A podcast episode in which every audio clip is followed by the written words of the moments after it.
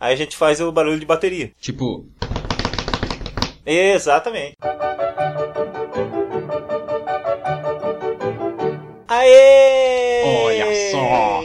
Inquisição Pangaláctica. Não era pra você ter falado ainda, porque eu ia falar por que que tem uma voz, outra voz de homem aqui, mas Inquisição Pangaláctica número 6 na sua timeline, na sua na- no agregador de podcast, no dial do seu rádio, na sua televisão e até na sua privada deve ter Inquisição Pangaláctica. e hoje não tem a Mai aqui, porque a Mai está muito ocupada com seus afazeres. E temos aqui a participação mais que especial de Rafael Pá! E aí, Rafael? ah, olha só. Estou aqui diretamente da Rede Mundial de Computadores, usando essa tecnologia maravilhosa, fazendo o quê? Participando de um projeto de rádio, só que na Yay! internet. É muito confuso isso. Olha, o futuro é agora. não, o futuro é daqui a pouco. A gente já teve esse, esse diálogo agora há pouco. Essa- esse diálogo acabou de acontecer. E é por isso que hoje nós vamos falar sobre animais de estimação incomuns. Não aqueles animais de estimação cachorro, gato, papagaio, tartaruga, não, Rafael Pá. São animais de estimação da cultura pop que são aqueles, como eu posso dizer, Peculiares. Pe- Oh, oh, oh, oh. Aí, ó, é- é- eu tô achando que você vai puxar o tapete da Mai e vai ficar no lugar dela, hein? Menino, eu não dou conta nem do, no- do meu com ela. Vou participar de dois. Ela suga, né? ela é boa nisso, ela que sabe. Nossa, que frase horrível. Vamos parar de lenga-lenga, então? E o que temos aí? Vamos para o décimo lugar, tambores. Ah! eu tenho tempo. Calma aí que Manda eu tenho brasa. também, ó. Oh, então você faz. Vamos de novo, então. Em décimo lugar, Ah, maravilhoso! Nosso pet preferido das crianças. Ou isso eu tô velho e já não sei mais o que tá acontecendo. O Gary, de Bob Esponja. Aquele cachorro que parece muito uma lesma do mar. caracol, é um né? caracol. Não, não, mentira, não é. É um cachorro que é igual a Ah, um caracol e ele mia. É Mia, não é E fa- Late. Mia, Mia. é mesmo. Começar com ele é muito bom. E ele é engraçado, ele tem uns zoiões bugalhados, assim. Ele é um dos melhores personagens daquela série, o que é louvável, porque ele não fala. Eu achei aqui, ó, no Wikia Hum, do Bob Esponja, os interesses do Gary. hum. Livros, educação, poesia, biscoitos e Bob Esponja. Livros? Eu não lembro dele ler. Poesia. Não, então, tem várias piadas ilustrando que o Gary é mais inteligente que o Bob Esponja. Não que seja um Ah, mérito, assim, mas. Não que seja um desafio, né? Tô vendo aqui, ele tem toda uma árvore genealógica. os pais dele, os tios, as tias, os avós. Que maravilhoso, cara. Dá pra fazer um spin-off só dele. Eu acho sucesso. Ah, pera aí, eu estou conversando aqui com um animador. Inclusive, eu acho que toda série que tem um mascotinho podia ter um spin-off com um mascotinho como protagonista. Tipo, estão fazendo agora com Biduzidos. Com quem? É Biduzidos o nome. Pegaram todos os pets da galera da turma da Mônica e colocaram numa série só deles, assim. Tá rolando? Tá, já? tá, tá, tá sendo publicado na internet, se eu não me engano. E tá bem Mas é bonitinho, oficial cara. isso? Real oficial. Que legal. O Bugu também, todo mundo. Eu não tenho certeza se o Bugu, mas o Bidu, o. aquele verde, é o do Cebolinha? Ah, é o Floquinho. É Floquinho. isso, o Floquinho. O Mingau, que é o gato da Magali também, tá todo mundo lá, cara. Vamos fugir um pouco do Gary. Hum. Você falou no Floquinho, né? Quem foi que disse que o nome dele não é Froquinho? Já que ele é o cachorro do Cebolinha. Gente! Então, isso nos leva para o nono lugar. Vamos agora, pá, diretamente para a Idade da Pedra. Porque o nosso animal de estimação inusi- inusitado que você tinha falado? Peculiar. Peculiar é o Dino dos Flintstones. Ê! Olha só, um dinossauro. Tiranossauro Rex. Ele é um tiranossauro? Eu nunca soube que, que bicho era aquele. É, porque ele anda em pé com os bracinhos curtinhos. Hum. Você sabia, Pá, que quando foi lançado os Flintstones, foi lançado como uma sitcom? Tem até claque e tudo, tem as risadas e etc. Caramba, nunca notei. A chocolate covered hard boiled egg on a stick? Uh-uh. Oh, you love this. Sardines smothered in prune whip. No? O Dino foi dublado pelo Mel Blanc, que é o mesmo dublador do Pernalonga, dublou também uma porrada de desenho. Nossa, que da hora. No filme de 1994, acho que foi lançado o filme, o primeiro, o Mel Blanc já tinha morrido, mas eles usaram a voz do Mel Blanc. A voz não, aqueles barulhinhos que o Dino faz. Esse barulhinho que você vai ouvir agora. É isso que tem pra falar sobre o Dino. Será que o mesmo dublador fazia o Astro também? Que é dos Jetsons? Não, o Sr. Spacely ele fazia. Droga. Ia ser O legal. Astro é um tal de Don Messick. Olha, o mesmo cara que dublou o Astro dublou o Scooby-Doo. Faz sentido. O Catatal, o Muttley. O que, que você faz? Eu dublo cachorro. e o próximo, o próximo animal de estimação, esdrúxulo? Não, Peculiar. peculiar. Já que você voltou no tempo pra falar sobre o dinossauro, Maravilha. vamos citar o nosso Oitavo, lugar. lugar. A marmota do filme Feitiço do Tempo. Um filme sessão da tarde maravilhoso. Aham. Um dos melhores filmes da minha infância, eu pirei. Foi talvez um dos primeiros filmes que eu vi com conceito de, de viagem no tempo, né? Tem todo um, um questionamento de ética também. É, é muito foda Aham. esse filme. E o grande lance é: lá tem o Festival da Marmota, que é basicamente assim: quando que o inverno acaba? É dia tal? Não, depende se a marmota vai sair da toca e ver a própria sombra. Aí, sei lá, eu acho que é, é inverno. Se ela não vê a sombra, é mais uma semana. Um negócio assim. E o, a marmota é o animal de estimação da cidade inteira, né? É o mascote, né? Da, da um cidade. mascotinho. Uma vez um cara fez um. calculou mais ou menos quanto tempo que o Bill Murray ficou naquele mesmo Ah, dia. sim! Eu vi Você isso. ficou sabendo algo assim? Ele aprendeu a tocar piano. É, essa foi uma das principais referências do cara, né? É, quanto tempo que alguém demora pra, pra tocar piano? Uhum. Daí ele calculou tantos anos. A escultura de gelo, quanto tempo que. Aí o cara calculou que ele ficou uns. Mais de um ano, né, naquele mesmo dia. Aham. Ele fica mais de um ano, assim, é uma coisa sem fim, assim, sabe? Tipo, Ô, uma história sem fim, alguma coisa Olha assim. ele! É por isso que nós vamos para o Nosso sétimo lugar. sétimo lugar. Temos o Falcor, do filme A História Sem Fim. Ele é baseado num livro alemão. Citei em alemão porque, assim, o filme americano, né, o personagem se chama Falcor. Quem que é o Falcor? Ele é um cachorro, só que ele é um cachorro diferente, um cachorro meio dragão, Uhum. que é um cachorro gigante que voa. Por que, que eu falei do, do alemão? Porque no filme ele é Falcor e no alemão ele se chama Fushur. Eu lembro que quando eu li o livro pela primeira vez, Hum. eu fiquei, "Ué, mas quem que é esse personagem Fushur? e daí que eu fui entender que é o Falcor. Fushur, F-U-C-H-U-R. E nessa pesquisa que a gente fez pra essa lista, pá, Hum. Eu fiquei sabendo por que, que eles mudaram o nome de Fushur pra Falcor. Porque ficaria Fucker. Caramba! E ele chegou no filme no- numa das cenas mais emocionantes, que tá o Atreio correndo do lobisomem. E o Atreio correu tanto que já tá cansado, tá não se aguenta mais correr e ele vai deixar o lobisomem vir pegar ele.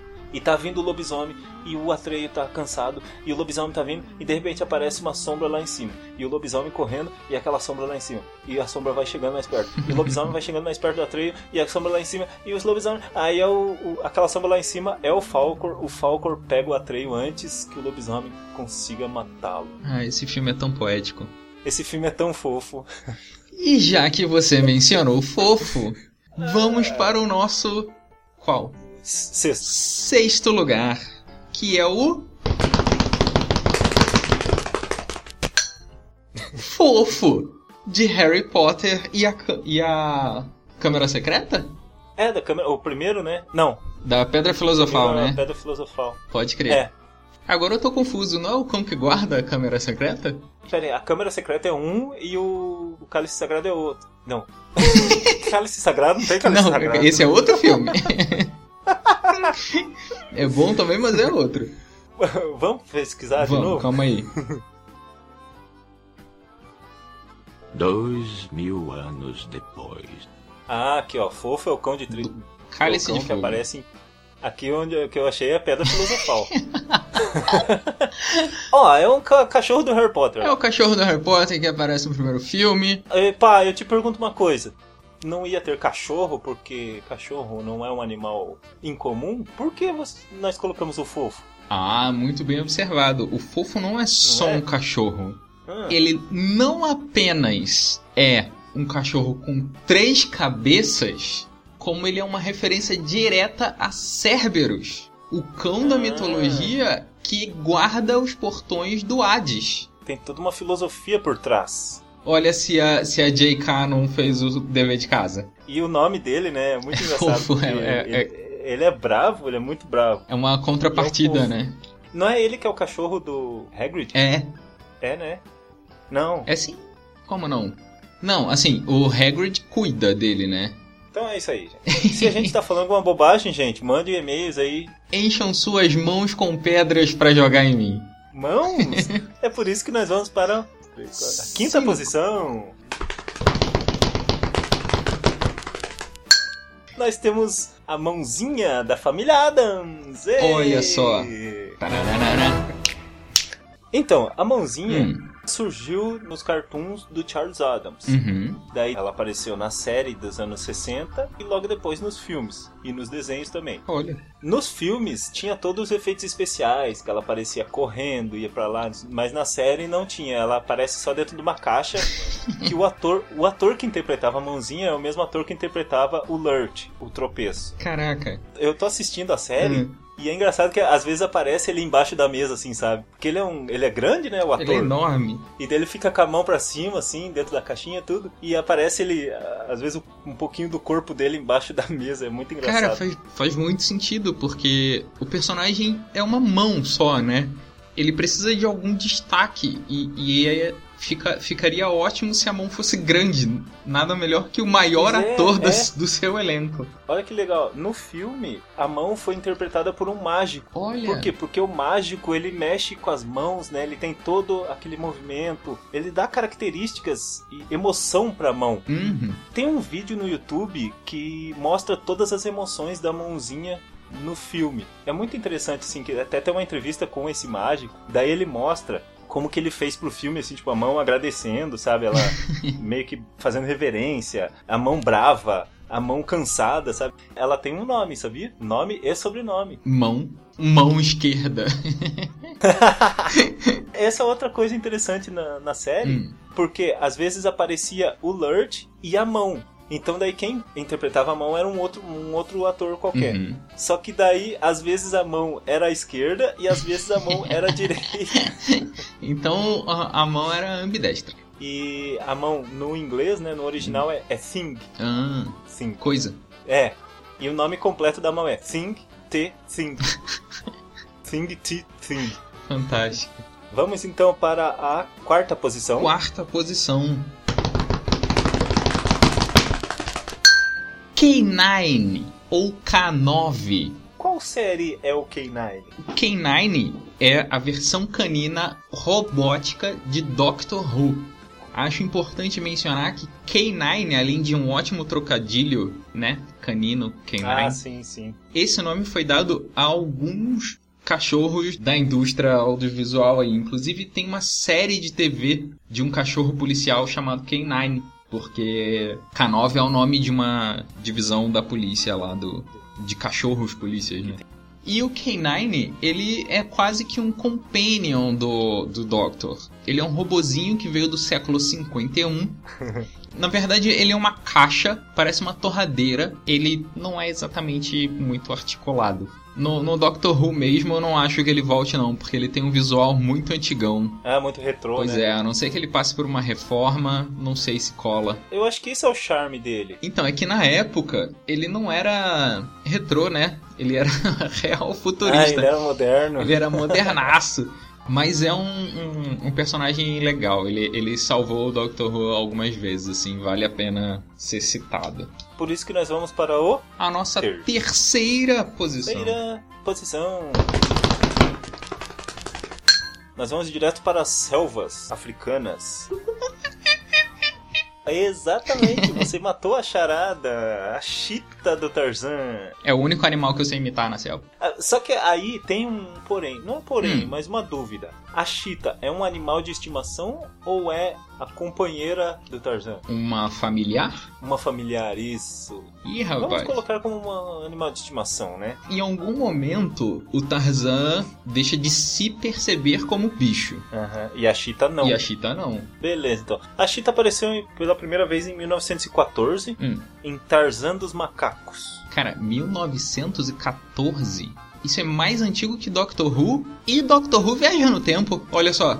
Isso é mais antigo que os Flintstones. Nossa! Naquela época, em 1914, Uhum. nos filmes, etc., os macacos eles eram, eram homens vestidos de macaco. Caraca! A curiosidade é que a Cheetah foi a primeira macaca, macaca mesmo, a interpretar uma macaca. Cara, muito foda saber disso, que até então não, os macacos não eram macacos. E agora, pá? Para qual número nós vamos? Nós vamos para a segunda posição. Ui. Eu tenho um ódio. A maior frustração da minha infância. O personagem pelo qual eu carrego mais rancor. A Uni de Caverna do Dragão. Um unicórnio de um universo alternativo onde jovens foram parar acidentalmente. Certo. E o enredo des- dessa série de animação é os jovens tentando sair desse mundo para voltar para o mundo de origem deles. E por que eles não voltam? Porque o Bob, logo que chegou lá, adotou a pobre Uni, que é um unicórnio infeliz, Aham. e ele se apega muito ao bichinho. Toda vez que a galera tinha uma pequena chance de escapar de lá, eles não iam porque a Uni não podia ir. Aham. Aí que se dane a nossa vida, tipo, vamos ficar pra defender um, um unicórnio, uma criatura mágica do universo que não é o nosso. É, aí empata foda. Você até entende o lado da Uni. Mas porra, Mas não precisa zoar a galera. pois é, larga ela na mão do mestre dos magos, tá ligado? Mas aí, ó, será que a Uni não tá mancomunada com o Vingador? Olha só, ela é um espião. E meu querido, vamos aproveitar que já está tarde. Não, não, não, não é ainda. Opa, não é ainda. Agora tem a licença, Licença poética. Então, meu amigo pá, essa licença poética eu não te contei o que que é, né? É surpresa. Mas de falar, um animal de estimação incomum. Veio diretamente da série dos anos 50, do final dos anos 50, além da imaginação. Mano. Na verdade, esse episódio foi em 1960. Uhum. Um episódio chamado People Are Alike All Over. Eu vou dar um spoiler aqui porque Ah, manda ver, 60 cara. anos. É, pois é. é dos anos 60 pode. É, Mas é massa esse episódio. São dois astronautas, um velho e um mais novo. O velho é o professor, quer ir pra Marte. Uhum. Aí o mais novo pergunta: Ah, professor, por que, que você quer ir pra Marte? Escolheu Marte. Daí o professor fala: Ah, porque de acordo com as minhas pesquisas, os marcianos são muito parecidos com os terráqueos. Aham. Na hora que o foguete pousa em Marte, pousa meio zoado, assim, sabe? Uhum. E, e- dá um. Quebra. Ele cai com tudo, assim, é. E o professor morre, deixando o novato lá sozinho. Aham. E daí, ah, professor, e agora? E em Marte sozinho, não sei o quê. Só que ele tá com medo de sair da nave, né? O que, que ele vai encontrar naquela nave? De repente ele começa a escutar batidas na porta da nave. Uhum. Ele fala, puta, e agora o que, que eu faço? Não sei o que, mas ele vai ter que abrir, senão ele vai morrer de fome ali, né? Pois é. Ele abre a porta da nave e daí ele vê, tá cheio de marciano. E realmente os marcianos são muito parecidos com os terráqueos. Uhum. Eles são humanoides, etc. Aí ele respira aliviado e inclusive os marcianos sabem falar inglês. Claro. e são muito receptivos e falam pra ele: ah, chega aí, a gente estuda vocês há muito tempo e a gente tá esperando alguém lá do seu planeta vir pra cá, é por isso que a gente sabe tudo que vocês se alimentam, o tipo de moradia de vocês, e tá aqui uma casa aqui que a gente construiu. Caralho, que da hora, velho. Aí todo mundo entra ali, vão mostrando pra ele os, os cômodos da casa, é bem uma casa americana assim. Aí falam pra ele: ah, fique à vontade aí, a hora que você quiser, conversa com a gente, você tá em casa aí, fique à vontade. Aí o cara, pô, vive em Marte daquele jeito. Inclusive ele se apaixonou por uma loirinha lá, marciana e tal. Aí ele vai, abre a geladeira, pega um- uma bebida lá, toma, deita no sofá, liga a TV. Daí tem a- uma, uma cortina. Uhum. Tem uma janela coberta por uma cortina. Ele vai lá, abre a, cortina, não tem janela.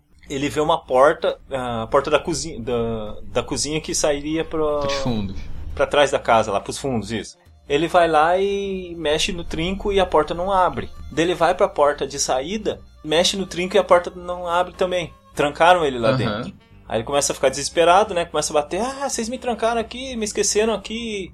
De repente, a parede onde deveria ter aquela janela Hum. começa a se abrir. Caralho, a parede inteira. A hora que abre, tem uma jaula. Uma cela, né? Uma, umas grades. Isso. Aí ele olha pra fora, tem uma, um- uma multidão olhando ele. Tem criança com segurando bexiga, comendo Nossa, pipoca. tipo um zoológico, velho. Exatamente, dele olha assim a plaquinha terráqueo escrito.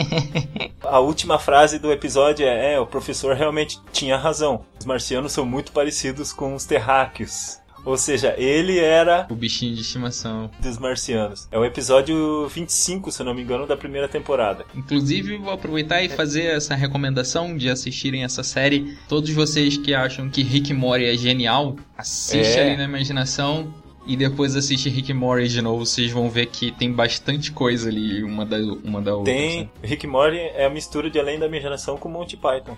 Gostei, gostei da, da descrição, da definição. Tem alguma piadinha pra levar pro primeiro lugar? Cara, pro primeiro lugar, a única coisa que eu consigo pensar é que estamos nos aproximando da meia-noite e eu estou ficando cada vez com mais fome. Não, e então tem que comer antes, porque vamos para o primeiro lugar.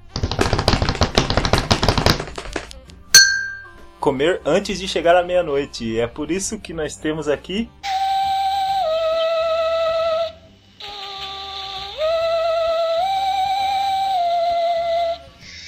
Sim, é ele mesmo, o Gizmo do filme Gremlins. Ei! Melhor bichinho. Ele é muito fofinho. O Gizmo, ele não é um Gremlin, Ô louco. ele é um Mogwai. Olha só. Mogwai. É. Gremlins são aqueles, os, os do mal. Hum. Quando molha o, o, Aham. o Mogwai, saem uns Mogwai mais louquinhos, assim. E quando come depois da meia-noite, ele vira aquele troxo. Daí ele vira um Gremlin, Isso. daí ele é o do mal. Tem uma curiosidade interessante, pá. Hum. O Gizmo, sabe quem que dublou, quem que fez a voz dele? Lembra do Howie Mandel? Hum, Não. Procure Howie Mandel no... Ah, eu sei quem é assim. É, ele, ele faz parte do júri do America's Uhum. Got Talent. E ele fez também aquele desenho do Fantástico Mundo de Bob. Nossa. Ele era o pai do Bob, lembra? Pô, bastante coisa boa. E aí, pá, o que você achou desse- de participar desse programa maravilhoso? Cara, eu achei mu- muito mais divertido do que eu esperava. Que eu bom, gostei cara, porque não, não tem pressão, cara. Sinta-se à vontade para voltar outros dias. Se tiver algumas ideias, se tiver algumas listas esdrúxulas na sua cabeça. Legal. Mas se tiverem e-mails, gente, mande para contato@andartolo.com ou contato@obrigadopelospeixes.com. E temos twitters também. Temos o Twitter arroba andartolo e o Twitter OBG pelos peixes. Isso aí. Você pode mandar perguntas, você pode dizer o que vocês acharam desse episódio, pode dizer o que acharam da participação do Pá.